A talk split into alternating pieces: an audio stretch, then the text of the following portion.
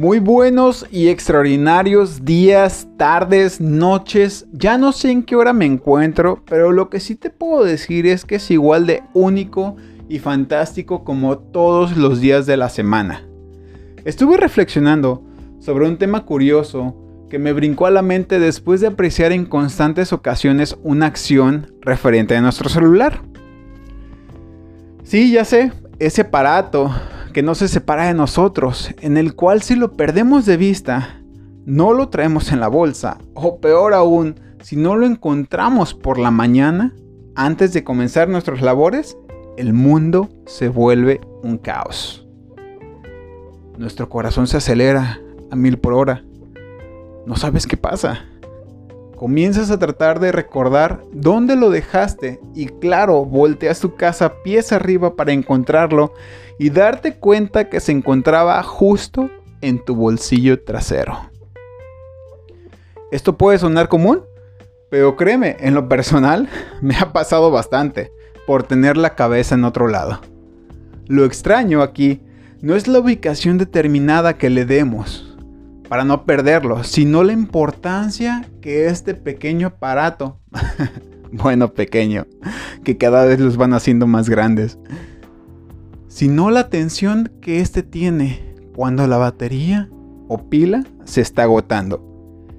En cuanto al celular te arroja una alerta o señal de batería baja, comienza a entrar ese pánico, una preocupación, y peor aún estando en la calle, donde por desgracia no cuentas con tu cargador ni con una batería de bolsillo. Comienzas a sudar, a calcular los tiempos y terminas rezando porque el poco porcentaje que te queda, ese 10, 15 o un afortunado 20%, no te deje incomunicado. En cambio, por otro lado, tú puedes estar agotado estresado, desvelado e incluso con un ojo entreabierto donde las personas deben adivinar si estás despierto o te encuentras en un estado zombie, donde el café ya perdió ese efecto y termina siendo un hábito más que una ayuda, permitiéndote no descansar. Es decir, ¿cómo? ¿Cómo sucede? ¿En qué momento llegamos a darle más valor e interés a un dispositivo que a nosotros mismos. ¿Por qué nos preocupamos por no quedarnos sin batería, pero tú no te permites descansar? No te permites reponer las energías. En cambio, siempre estás en la reserva, al límite. No te permites darte esos 5 minutos para tomar una pausa, respirar y volver al ruedo.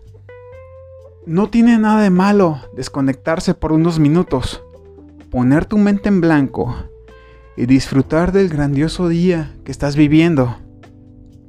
Las cosas más sencillas son las que nos deberían hacer más felices. Estamos tan atrapados en nuestro día a día sin pensar que la persona más importante que existe somos nosotros. En mi experiencia, te puedo confesar haber sido un adicto al trabajo, un workaholic para ser precisos.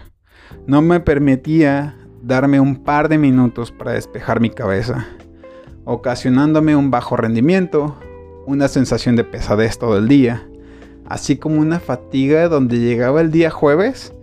Es más, ni siquiera había terminado la semana y ya estaba hecho polvo, destrozado, súper quemado pero yo sentía que era la forma para ser más productivo, donde podía aprovechar al máximo mi tiempo.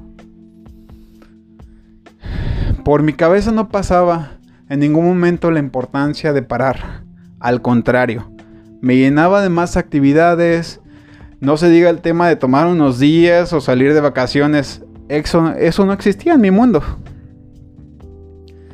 Tardé bastante tiempo en comprender la importancia del descanso, de planear y por supuesto darle prioridad a mi cuerpo y a mi mente.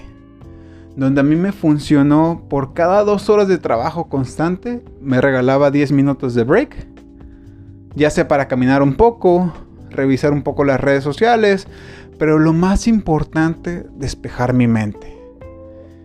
Esto me dejó con una gran enseñanza. Nuestro cuerpo es la máquina más perfecta que hay.